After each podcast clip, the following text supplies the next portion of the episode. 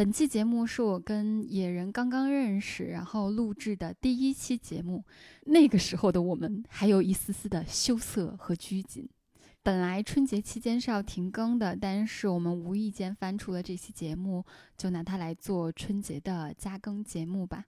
会连更两天，今天是关于网络剧制作的全流程，明天是剧组里面发生的一些有意思的事儿。希望大家听得开心。Un, deux, trois, quatre.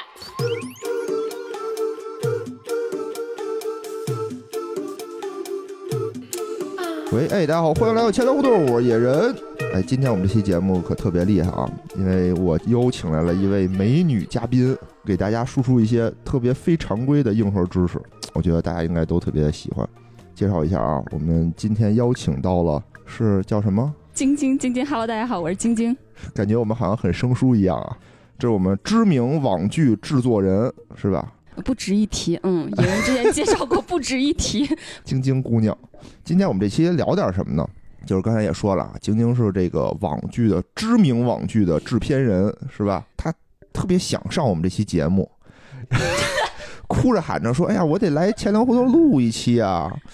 我说：“那来吧。”我说：“但是就得排队，你看是不是？之前细菌佛我们这关系这么好，都排了排了得有半年多才上我们这节目。”我说你这得排着，他说不行，你这得咱俩这关系是不是得你你你得通融通融？对对对，背后使了很多嗯 见不得人的手 段。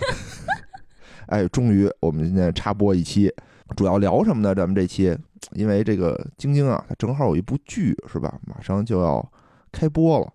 对。嗯，所以呢，今天咱们其实呢也不是说为了聊这部剧，主要是我特别好奇啊，这个网剧是怎么做出来的？想让你聊一聊这个网剧的制作过程，从从开始到。到最后，嗯，我们是就说白是自己有编剧能力的一个制作团队，所以说其实跟那种纯制作团队还不太一样，就是一部剧我们是从零开始，前期的策划，然后到形成剧本，然后我们再去做发行。那有人投资以后呢，我们拍摄会进行拍摄，到最后后期制作，然后再上线，就整个全流程全是我们团队自己一手操作的。那正好给我们从那个从一点文字都没有、星崩点都没有的那时候是怎么开始的啊？从最开始娘胎里打娘胎里开始，给我们介绍一下这个剧，因为你们好像制作的不只是这一部剧吧？嗯，前年在搜狐播了一部，然后叫做《热搜女王》，那个是讲娱乐圈的。之前筹备就比较多啊，就《暖暖小时光》不是后续有一系列嘛？我们做了其中一部，然后包括之前《白夜追凶》也是我们策划的。哦，《白夜追凶》是你们策划的啊？那什么暖暖的那个我确实不知道，但《白夜追凶》这种大制作的还是还是知道的。咱们言归正传啊，言归正传，聊一聊你们这个一般制作都是一个怎么个流程啊？以我个人的经验吧，以我们团队的经验，通常的话是可能突然之间获得某种灵感，比如说我们上部戏《热搜女王》播出以后呢，我们就团队集体出去玩儿，当地有一个就是一夫多妻或者是一妻多夫的这样的一个，不，这俩不太一样，到底是一妻多夫？不，他们当地是这样的，可以一夫多妻，也可以一妻多夫。这么棒吗？对啊，那你。不告诉我一下到底是哪儿吗？嗯，自己查去，自己查去。到了这么一地儿，然后呢？然后我们就有这么一个灵感啊！你说现在女性古装剧开始有那种一夫多妻，你从来没见过一妻多夫的剧吧？嗯，这还真是没有。所以，所以我们就想着，那能不能做这么一部剧，然后满足一下广大女性同胞们的一个小小的梦想？你确定这是女性同胞的梦想吗？平权是吧？平权运动可以一妻多夫，也可以一夫多妻吗？这不就平了吗？现在社会不是也是一妻一夫吗？啊，也是对吧？所以你说我们要改进改变这个史观，对吧？因为在这个历史上都是。一夫多妻，过去改变不了，我们正在努力的影响未来。哦，辛苦了，辛苦了哈。它主要就是讲述的一个郡主奉旨和亲，然后嫁过去以后才知道当地的风俗是兄弟同妻。她嫁给了五个夫君，最小的老公呢只有九岁。不是你们这剧能播吗？我问一下。不是，我们还是最后只会选一位。这这还比较合理啊！我可吓坏了，我这一下嫁五个，其中还九岁，我说这。这能播，这我就吃屎去，我就感觉。那然后你们有了这么一个 idea 以后，你们就干干啥了呢？会主要的创作团队会聚在一起，嗯，讨论一下，好，我们这个故事它大概是什么样一个风格，先给这个故事的风格做一个定位，嗯，然后呢，大家再去讨论人设，每个人物的一个人设，然后包括一个大概的故事大纲。你讨论的差不多以后呢，我们就会进入策划阶段。哦，就这时候先说，我先有这么一个想法，嗯嗯，然后呢，我就说我到底要拍什么片儿？我要拍一个纯情感那种虐心剧，就是一个女人周旋在五个男人之中，对吧？你爱我，我爱你，他不爱我，我想你，就那种，还是还是一个什么搞笑剧，嗯，还是一个恐怖片儿，嗯，还是一个色情片儿。最后翻了翻这个宪法，然后发现只能拍搞笑片儿。对，差不多这个意思吧。哦，那那我觉得搞笑片还行。其实我觉得最烦的就是那种一个女的周旋在多个男的之间啊。今天我喜欢你，明儿我喜欢他，类似于那个什么，以前有一部美剧叫做《吸血鬼日记》。就是一个女的爱上了两个兄弟俩，都是吸血鬼。然后今儿我跟哥哥好，下一集我跟弟弟好，下一集我又跟哥哥好。那种主角的审美已经就是人设的审美已经过时了，就像你对服装的审美是有年代感一样，其实对电视剧，包括电视剧的主人公的人设的审美也是有年代感，也是有时代感的。就是基本上你随着这个社会的变化，然后包括这个社会一些三观、价值观上的一些变化的话，它其实对审美、对电视剧审美、对人设审美也会变。是是是是是。然后到第二阶段策划的话，其实就你就要有大量的市场思维了，因为其实一部片子你从从你开始去策划到你写剧本，到你的拍摄，到后期，然后包括你的发行宣传，它是需要一个巨大的资金体量的。就你如果前期没有市场思维，没有做好这个。定位没有做好，你未来的一个销售的一个规划的话，你其实这部剧呃很可能就砸进去了。是，主要我们面临的一个最大的风险就是审查风险。我觉得也是，就是你如果能上的话就还行，你播的好与不好的话，都是多多少少能播的，会有一定观众能看到你作品，至少能问世。嗯，但如果说你面临的是审查风险，到最后审查完全不通过的话，那你播都不能播。哎，我觉得待会儿啊，你可以给我们也介绍介绍咱们这个审查制度大概是一什么样的，什么流程？好，后边后边后边有专门说复审的，简能说的说。因为其实播客它也有一个审查流程，但是估计没有你们那么严格，因为我们播客现在都有了。有啊有啊，嗯，我们这个其实也挺严，但是我们还是受众比较小嘛，嗯，我们尽量不去碰那些东西。行，那继续说策划。我不说别人的，就是说我们的。我们正常的策划策划案，它的一个格式就是：首先你要有世界观，然后感情观，然后要有人物小传，要有故事大纲，然后要有你这个项目的一个亮点的阐述。这是最最最基础的五大块儿。然后你在这个基础之外呢，就是如果说你有一些。比较就是特别难以于理解的一些名词啊，你可能可能会加一些名词解释，或者加一些比较复杂的人物关系的一些图，人物关系图。就是这部剧叫做《驸马大人，请指教》。我觉得这里头啊，实在不应该有什么我不能理解的名词。你举个例子考考我。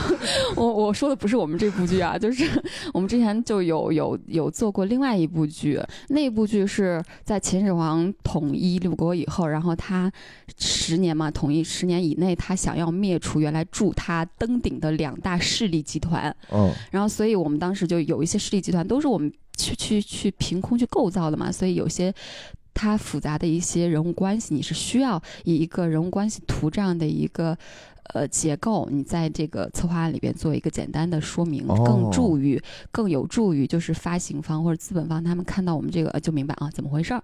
理解理解理解。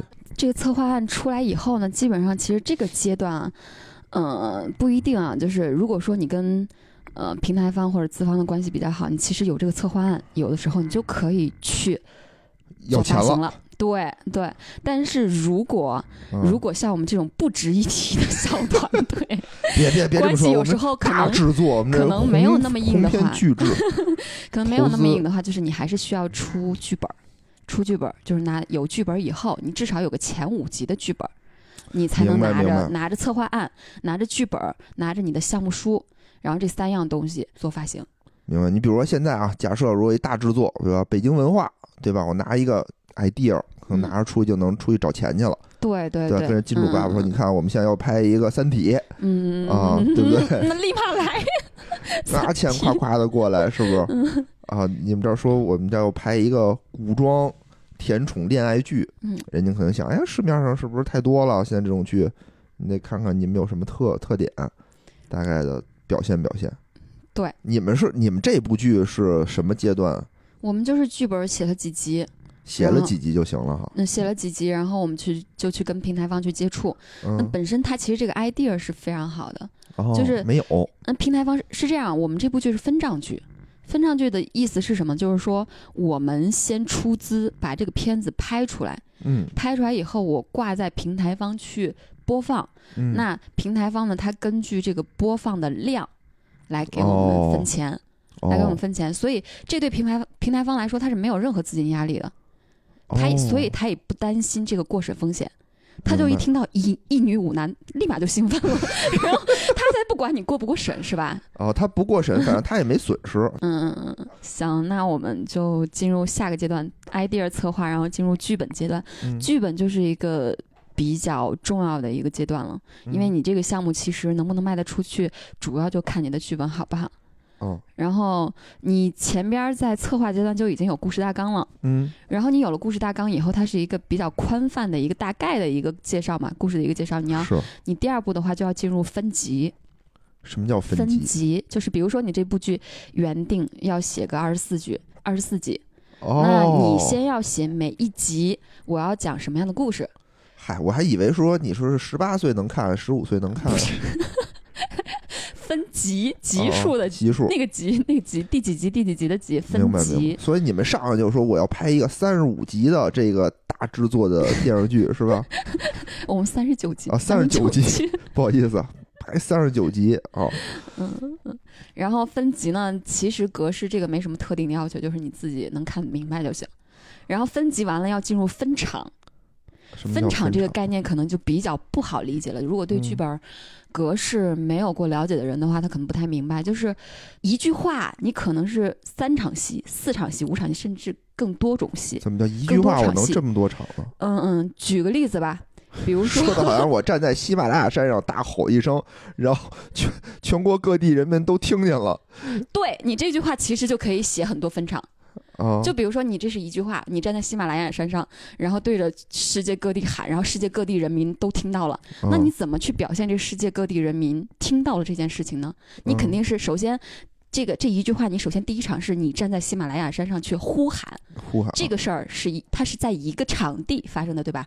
这是在一个场地，在喜马拉雅山山顶，这是一嗯场戏。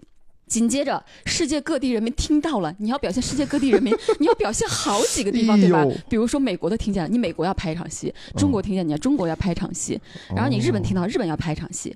这你要拍好几个场地，你才能表达出世界各地人民都听到你的这个呼喊了这个意思，对吧？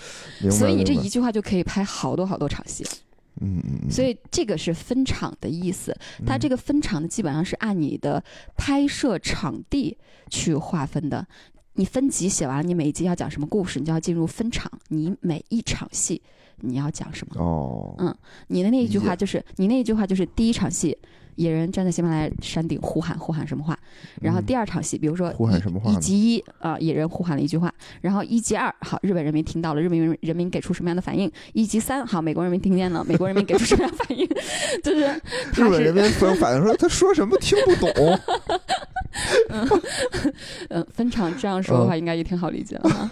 理解理解理解，嗯，你分场完了以后，就这相对就已经比较细了，你就可以进入剧本的，就是撰写的过程了。哦，这时候才开始写剧对，本。才开始写剧本。剧本是你们自己写吗？还是说你们到外面找人找编剧给你们写？我们自己写啊，啊，你们自己写最？专业的是编剧，好吗？虽然我哦是制片为主，嗯但是我们团队最专业的专业的是编剧。就是你们团队里嗯专门有一批写对，我写们有自己的。编剧。哦，然后你就说 OK 了，这些东西就是大纲、世界观什么大纲全都给你们定好了，你们拿去编吧。嗯，编剧其实从最开始策划阶段他就会进来，哦，这些东西是大家一块儿探讨出来的。然后探讨出来以后呢，编剧去写的时候会有一个主编剧，那主编剧他可能会侧重于故事的架构，嗯。然后故事整个的它的一些走向发展，然后还会有一些其他的不同的，有的是负责描述，有的负责写台词，有的负责后期的责编，然后不太一样。那那你们这是一个什么工作流程呢？就是大家闷头写，写完了以后碰一下，我们每一集都会先去讨论，嗯。讨论出来我们要写什么东西，我们会讨讨论的很细，讨讨论到分场的阶段，哦，然后负责执笔的这个编剧呢才会去进入剧本的写，详细的写。嗯，当然这是我们团队的流程啊，我们不一定团队的流程，对每。个每个地儿不一样？对对对，有的团队就是你写你写几集，我写几集，我写几集，然后那但是前期你肯定是前期要讨论好，我这个是什么样故事走向，什么样一个人物设定，那你们中间当时有没有一些什么争执啊？比如说，哎，我觉得这个人啊，这集会有啊，死了，会有啊，人说不行，不能死，他还得再活两集。肯定会有。然啊后我们就讨论嘛，因为嗯不同人设你做出的事情是不一样的，你做出事情不一样，你带给这个故事的影响，带给其他人物的反应都是不一样的。嗯所以说，其实你要去进入这个故事，进入这个角色，去分析你所有接下来的故事走向，你人物的所有接下来做出的行为是否是合理的，是否是符合他这个人设的，你就要正推反推，不停的来回推。哦，然后我们不停的推完以后呢，我们再去讨论，那谁的呃给出的这个方案才是最合理的，我们就选择谁的方案，我们就继续写就好了。哦，嗯嗯嗯嗯，那出现争执争执不下的情况怎么办？争执不下情况好，看谁地位高。就是你们这种小团队也这么官本位的吗？那是哪个团队没有呢？不应该是向着真理吗？是有，但是其实因为有的时候你说你说白了，你十年的一个编剧和五年的一个编剧，那你如果争执不下，你听谁的呢？嗯 你还是要听这十年编剧的有道理，有道理，？有道理。你这个经验论，你有时候还是有一定道理的。明白。那那我们现在啊，嗯就是剧本什么的也都有了，嗯嗯。嗯下一步我们该干嘛了？然后剧本出来以后，你基本上其实刚刚提了一下，就开可以开始做发行了，把你的产品卖出去。一个是找资方，一个是找播出方。明白。所以发行的话，你其实是在就是策划阶段就可以开始筹备，可以做了。但是正常情况下，就是你剧本出来个几集以后，这个是一嗯个固定格式，因为嗯，像很多平台方他都要求你，你要至少提供五集的剧本。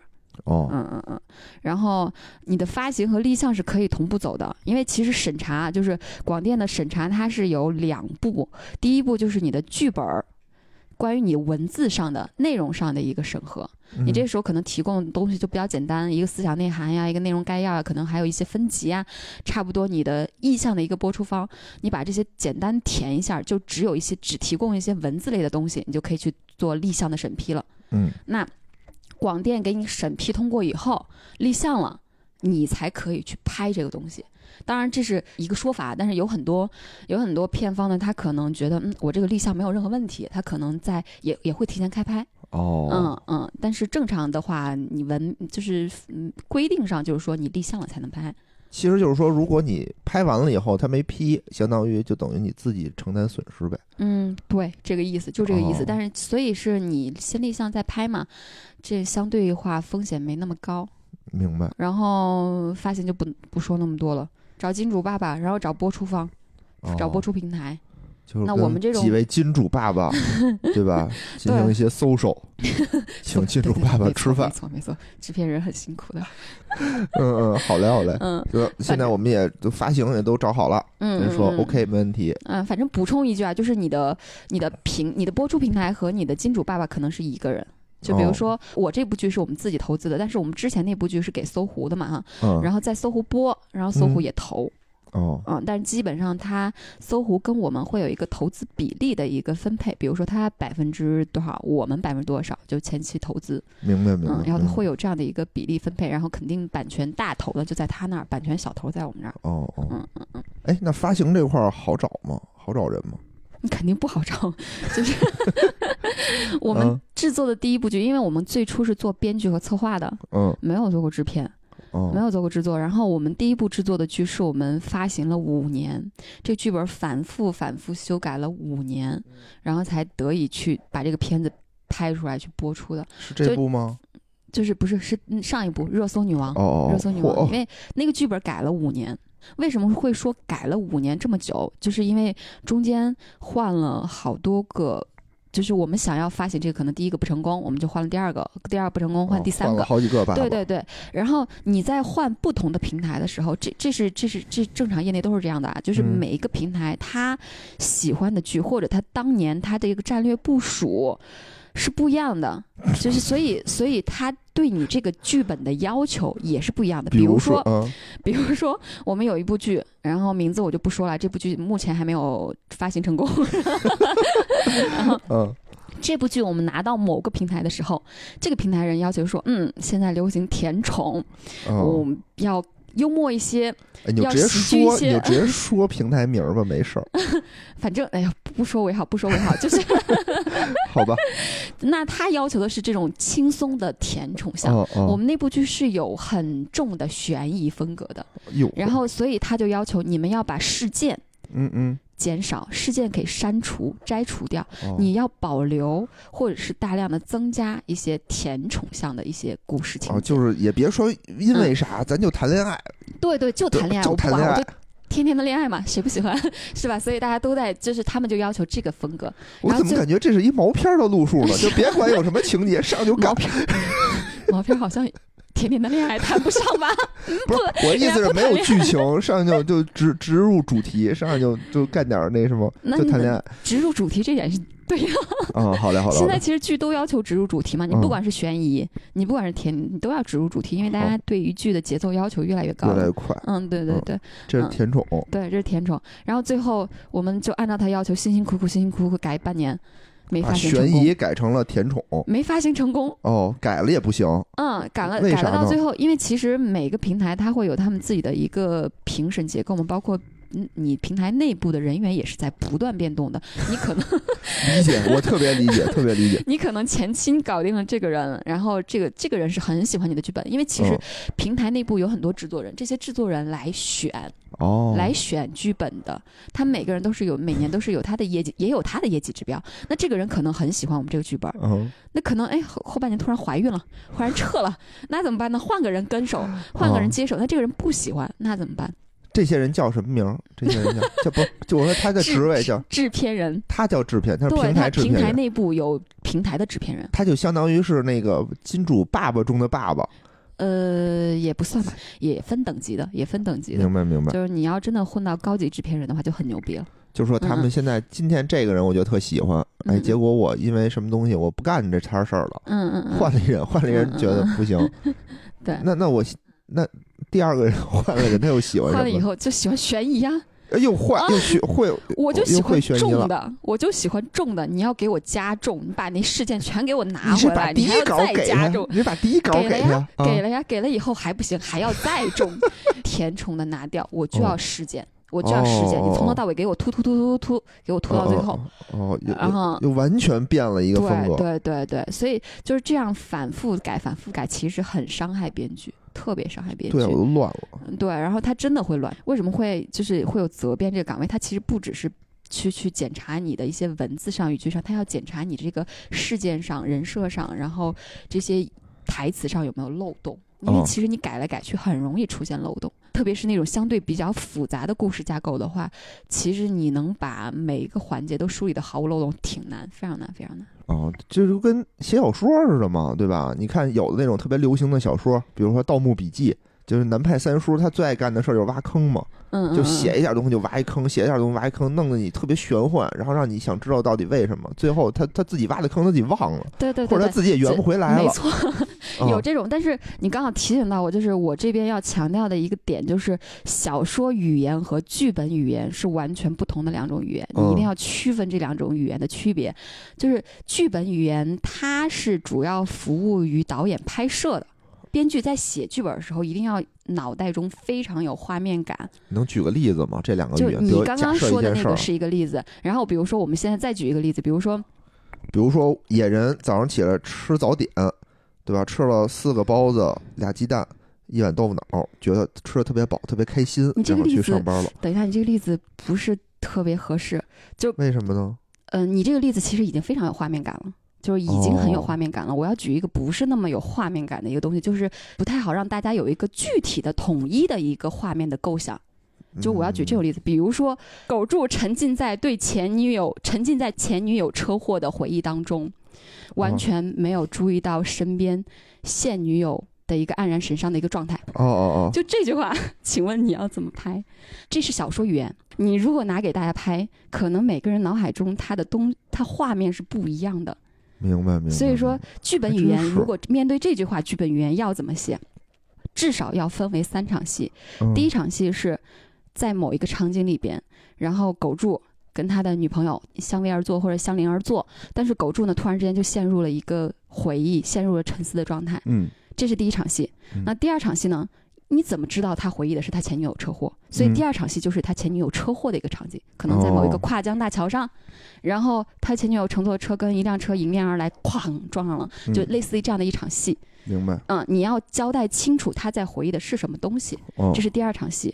那这场戏不一定是一场啊，你也可能是多场。你可能下一场的话，就是哎，这个女生去在医院里边抢救，然后狗柱这时候出现，然后痛哭淋漓，哦然后两个人在台词间表明了这两个人之间的关系，表明这个女人是狗柱的女朋友、前女友。这是这是一场戏或两场戏来交代清楚他在回忆什么东西。然后紧接着我们还要再回到再回到这个场景，现女友可能敏感的意识到了狗柱是在沉浸在哦，前女友的回忆中，所以他很难过。嗯那你就要再回到这个场景，再用一些对于这个他现女友的一些动作、表情，或者是甚至一些台词的描述，来表达他的一些不爽。就是所以你的一句，你刚刚小说里的一句话，你要分成三个、四个，甚至更多场戏，你要把这些镜头。把这些镜头都写出来，剧本语言是这个样子的。我们的要求是是比较严格，就是你每一个镜头都要写出来。但是有一些可能这也不是一个死规定，就是你如果能把这个你要表述这些东西写清楚的话，那导演因为剧本是编剧是第一度一度创作嘛，然后导演他还要有他的二度创作，然后后期呢还有他的三度创作，就是你的一度创作要让你的二度创作的这个创作人导演，你要让他完全去 get 到，要明白。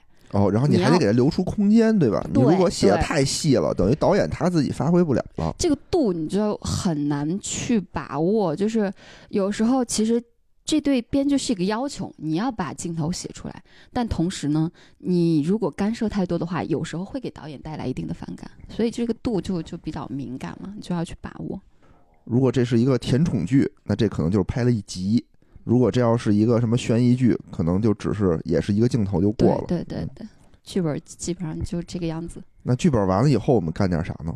呃，刚刚不是说了吗？就是你剧本差不多以后，你就可以立项发行嘛。然嗯后你立项和发行都结束了，就差不多搞定了以后，你就可以去筹备了。啊，这还没筹备呢，相当于就是我说的是拍摄的筹备，嗯就是你搭建团队，首先你要有一个团队去去去给你拍这部片子吧，工作人员，哦哦，工作人员，这得找找送盒饭的，不不不不不，那个那个不用那么细，不用那么细，不用那么细，就正常我们的筹备啊。，找演员，对对对，演员肯定是最重磅的，导演。嗯，然后你的拍摄团队，你拍摄团队哦可能包含一些导演啊、摄影啊、美术啊、道具啊、造服装造型啊这些都得现找是吧？对你这些团队，但是基本上像制作团队都是有它的固定的合作的班底的。明白明白，就是嗯这个公司就全包圆了。跟装修队儿似的，对吧？我有刷墙的，我有铺地板的，我全都搞，全都呃，有这也不是种设计的。我说的固定班底是，比如说你在导演上，你常跟哪个导演合作；摄影上，你常跟哪位摄影指导老师合作。明白。嗯、就是我说是这个意思。一个制作团队要包圆儿那么多的话，其实挺难的，除非有非常大的实力。然后你咱们实力还需要再更大一点儿，咱们这么大的实力不太行啊。妄想跟网飞合作的 《白日梦没事，没有没有没有没有，你们已经跨出了第一步，对吧？先和钱粮胡同合作了，离网飞就不远了。先想先跟妄想跟 BBC 跟美国之声合作的没有没有，这种敌对电台我们不会合作的，这种东西求我们，我们也不会跟他合作。好难呐、好牛逼！中央人民广播电台，那我今天这深以为荣，天哪！嗯，反正继续说吧，接着说接着说，然后接着说又你们又组建了这么一个团队，就是这儿找一这儿找演员，那儿找导演。哎，那你们嗯是挑吗？你们会挑吗？说，哎，这部剧我我要用这个导演，然后有面试，当然发发帖子招聘。会啊，当然会啊。这这嗯这就像，就是你可能擅长讲金融，别人可能擅长讲影视一样，嗯，就是每一个导影视我也，能讲，哎呦呵，哎呦，反正导演嘛，每个导演他擅长的拍摄的题材也是不一样的，哦，所以你其实你你的题材是什么，你就要找这个领域内比较擅长的导演。明白。嗯嗯嗯，你找完演员了，然后搭建好拍摄团队了，你还要去找场地，你在哪儿嗯拍？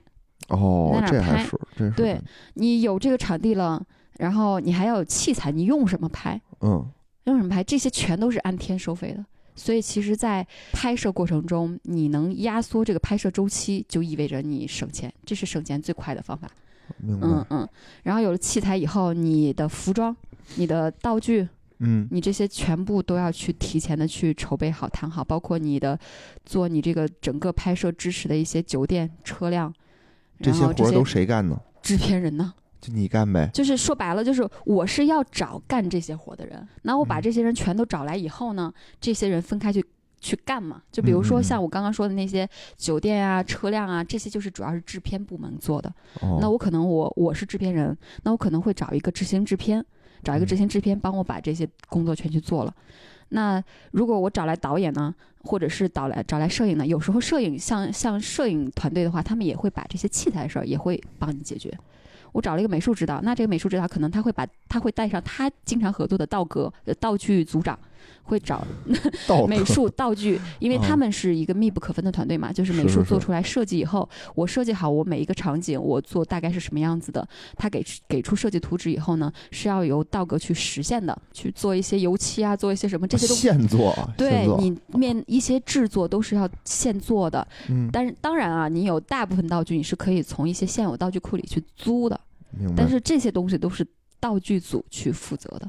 哦，这就已经开始要就真刀真枪干活对对。对对，你看你演员有了，拍摄的人有了，器材有了，场地有了，服装有了，然后道具、美术也都到位了，然后你再有一些后勤的一些就是支持工作全都到位了以后。然后还会有一些其他比较细的，类似于 DIT，就是帮你存储一些拍摄数据，这些就不提了。就你这些哦全都到位了以后，你就可以基本上就可以开拍了。哎，我问一下啊，就是你在找这些人那里头，嗯你觉得最关键的是什么？就最难找的是导演还是演员呀？嗯，其实都难找，就是导演、摄影、演员吧，这这三个其实很难。但是你要再细往下分析的话，其实你每一个环节都很重要，都特别重要。嗯嗯，就你说美术不重要吗？美术当然重要。你如果他做一个特别 low，的我我们是古装剧啊，而且嗯我们是有一些敦煌敦煌色彩的，就是比较重彩的那种美术设计。嗯，你如果找一个审美上完全不过关的美术过来的话，你拍出来特别特别丑、特别 low，那直接会有降审美低。有，那他还干什么美术啊？他干点别的不好吗？嗯，当然美术也会有好的好美术和差美术的区分嘛。哎，那你们在挑演员的时候有没有什么有意思的事儿？挑演员就比较逗啊，就是你首先你你这个角色跟你这个人物的外形，还有他表表演风格是一定要契合的。明白？我一看你们那个女主角儿，我就觉得是一部沙雕搞笑剧，绝不是甜宠偶像剧。我们女主嘴大过人，脚有十寸，身高一七五，长得就有喜感。对她她真的很厉害，她是她其实是模特出身，林志哦玲的师妹，嗯，凯沃重点培养的一个一姐。明白。然后她其实演戏并不多，但是她上一部热搜女王有参与我们的演出，然后这部戏呢直接担任女主，但没想到这姐们儿还真的演的挺自然的喜剧。哦，我我看了两集，我我看了两眼啊，嗯然后觉得嗯确实不错，确实不错嗯，嗯，反正那种搞笑的劲儿演出来了，啊，然后你选男主的时候，就我们选的时候就比较有意思，就是老二嘛，老二是个肌肉男嘛。将军，威武大将军的那种形象，一不威武，二没有肌肉，我觉得你说肌肉男啊，我哎，你真是你，你拿出你的肚子比一比，你别跟我比啊，我一个这个啊电台工作者，不是我们。得我们得考你考虑大众的审美，你说这个肌肉男，我想到的什么？叫巨石强森，好歹也是这范甘，我是觉得这种东西要把握度，就比如说我个人就不喜欢肌肉太过于太太太过的那种，我我不喜欢那种。或者至少得是张涵予那样的吧？不要这样诋毁我们男主，人家肌肉跳跳好歹也画了几道哦，好吧，就是你因为因为要看肌肉，所以每一个来面试我们都得脱了是对？，面试我们二哥的演员过来以后，先脱衣服。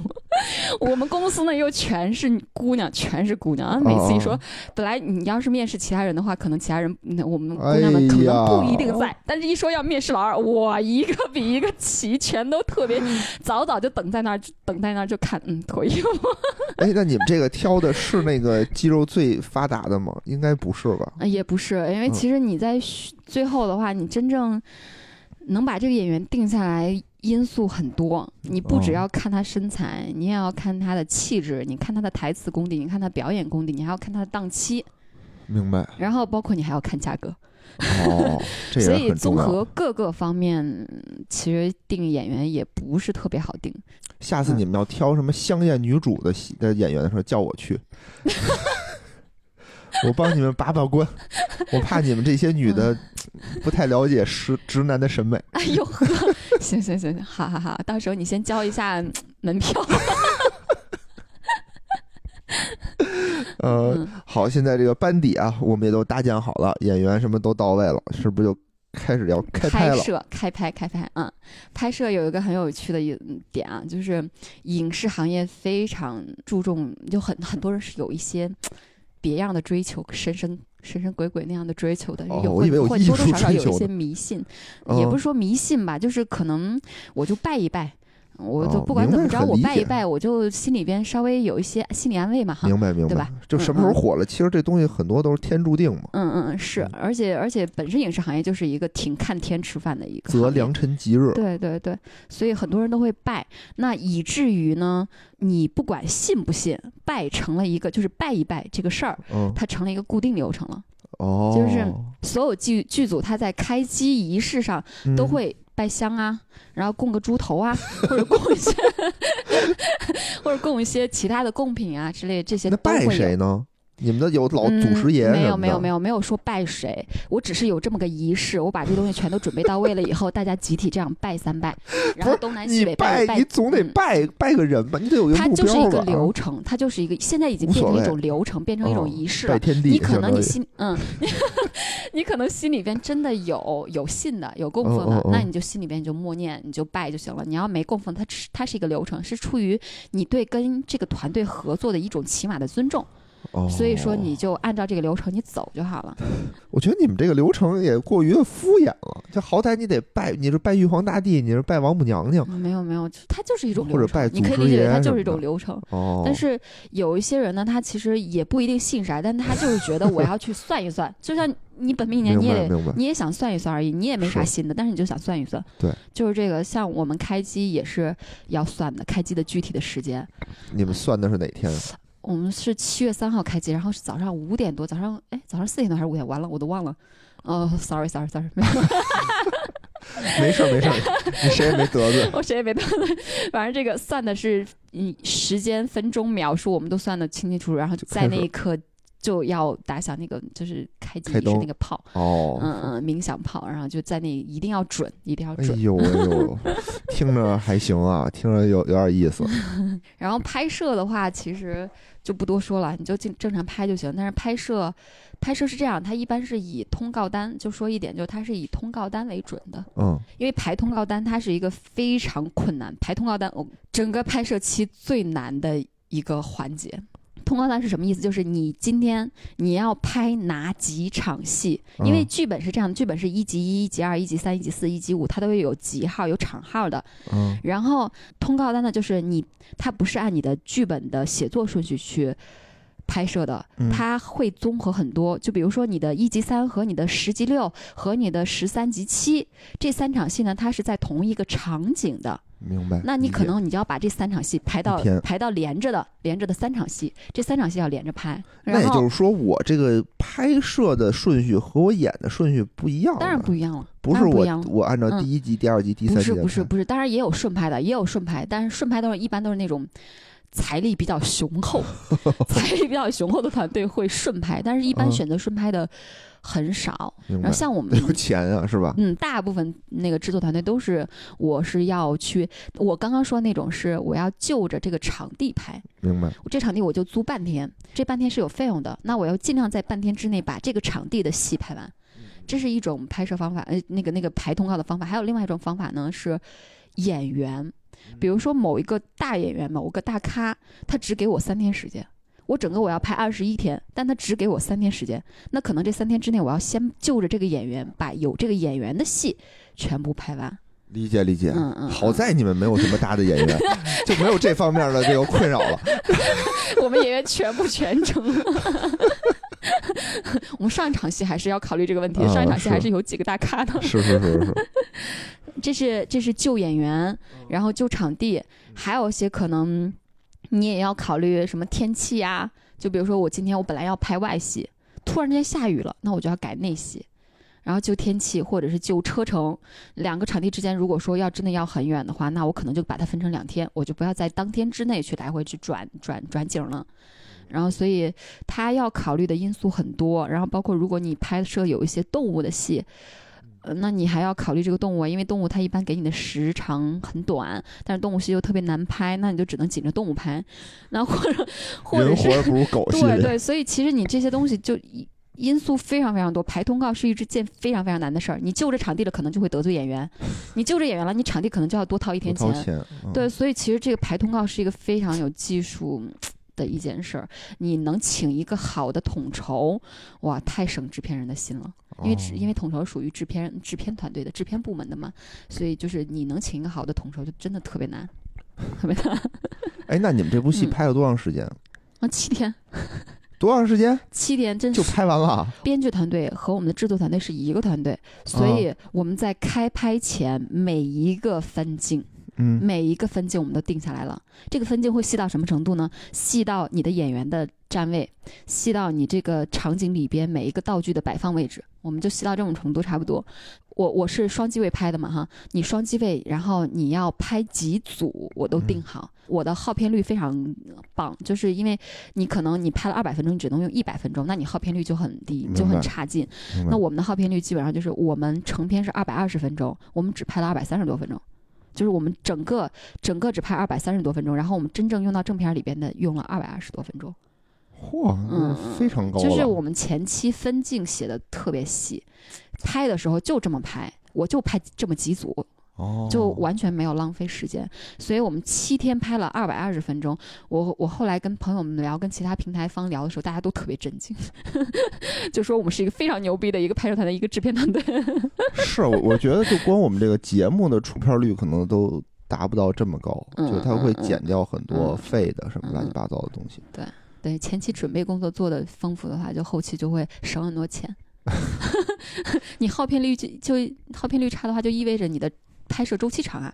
哦，拍摄周期长，就等于只拍了七对，我天啊！们只拍了七天，就是从开机到杀青就七天。但是你筹备期肯定会很长嘛，你筹备期、拍摄期，包括后期制作期，后期制作也很也很浪费时间。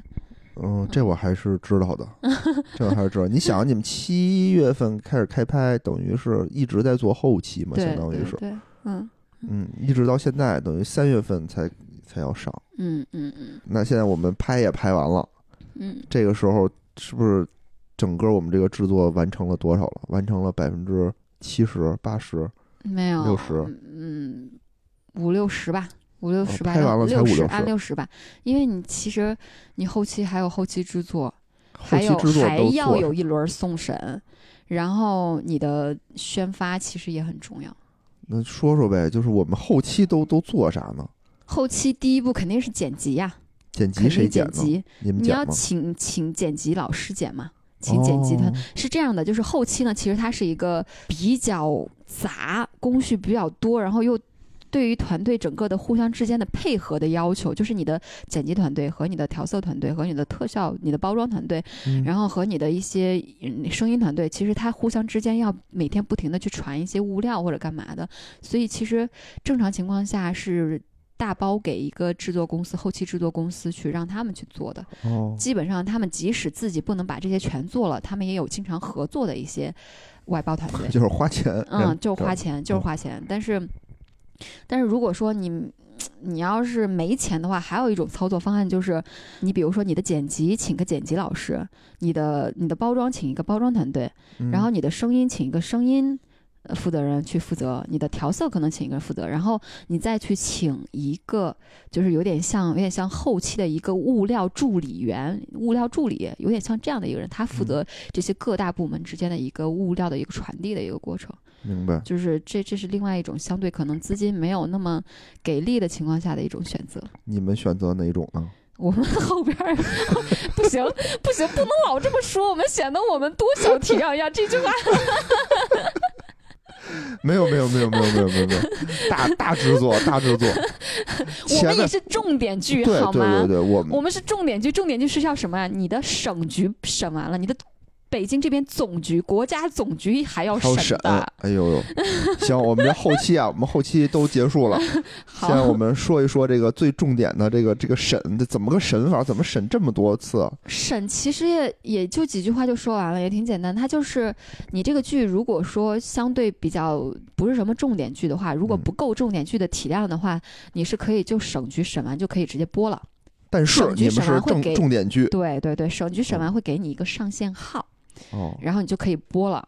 那那其实重点剧呢，或者是一些现在网络平台的它的一些首屏首页剧，这些嗯剧都是要求广电局要再审一轮的，就是广电总局要再审一轮的。就是你可能省局审过了以后，广电局我要再看，呃，他觉得如果有问题会给你打回去，要求你修改，哦，然后或者是直接给你否掉，或者是就给你通过了。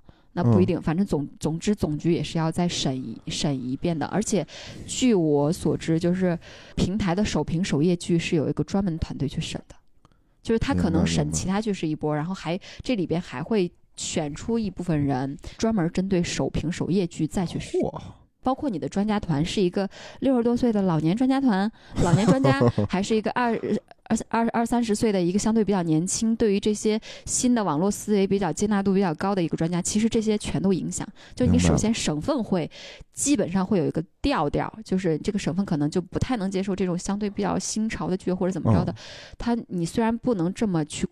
硬性的说他们就是这样的规定，但是他们是有这样的一个偏向的。明白。你比如你嗯非得去甘肃、内蒙古，嗯，对吧？嗯去可能就嗯稍微那什么一点对，，然后反正闭塞一点。你要去沿海地区，什么深圳，对相对接纳度就高一些。而且而且，我之前去广电总局的时候，我也听总局的人说，他们在也在建议省局的人啊，就要引入一些相对比较年轻的一些专家团。是是呃他是，其实广电总局是这样子的，就是他一定会限制你的艺术的创作，一定会限制。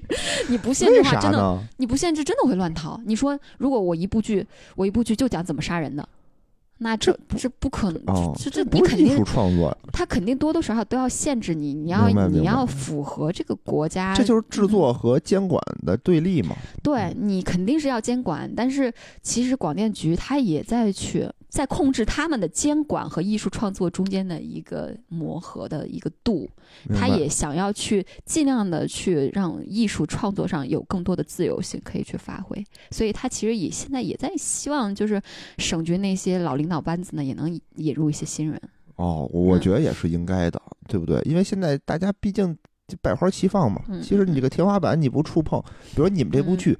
就人畜无害，是吧？对啊，虽然也没什么营养，嗯但是也 也没什么危害。乐呵就行，乐呵，对啊，这也 算是为社会主义和谐社社会做出的贡献嘛对啊，，解压嘛，对对大家看对对对，看了开开心心的，这不挺好的吗？嗯嗯，你说嗯非加上好多这么多条条框框，其实也没必要。嗯，嗯没错。嗯，然后你基本上是后期做完了，然后也拿到上线号了，你就可以定档去上线去播了。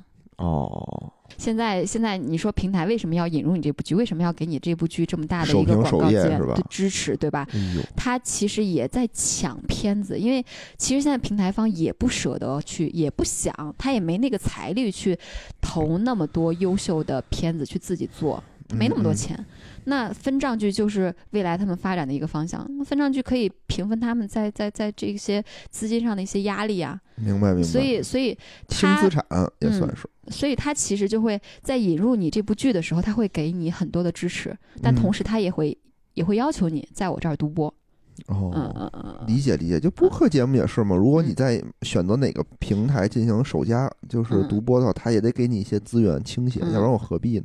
嗯嗯，爱奇艺现在首屏首页应该是赘婿，嗯，我估计你们上映以后跟他 他正好也快完了，说明什么问题？说明你们这个还是不错的，对吧？对呀，我最后我还想有一个问题啊，就刚才我忘了问了，就你们在挑男男演员的时候，真的只看这个什么价格、什么外形什么的吗？没有男演员去说制片晚上敲你的门什么的，制片人我要上戏什么的。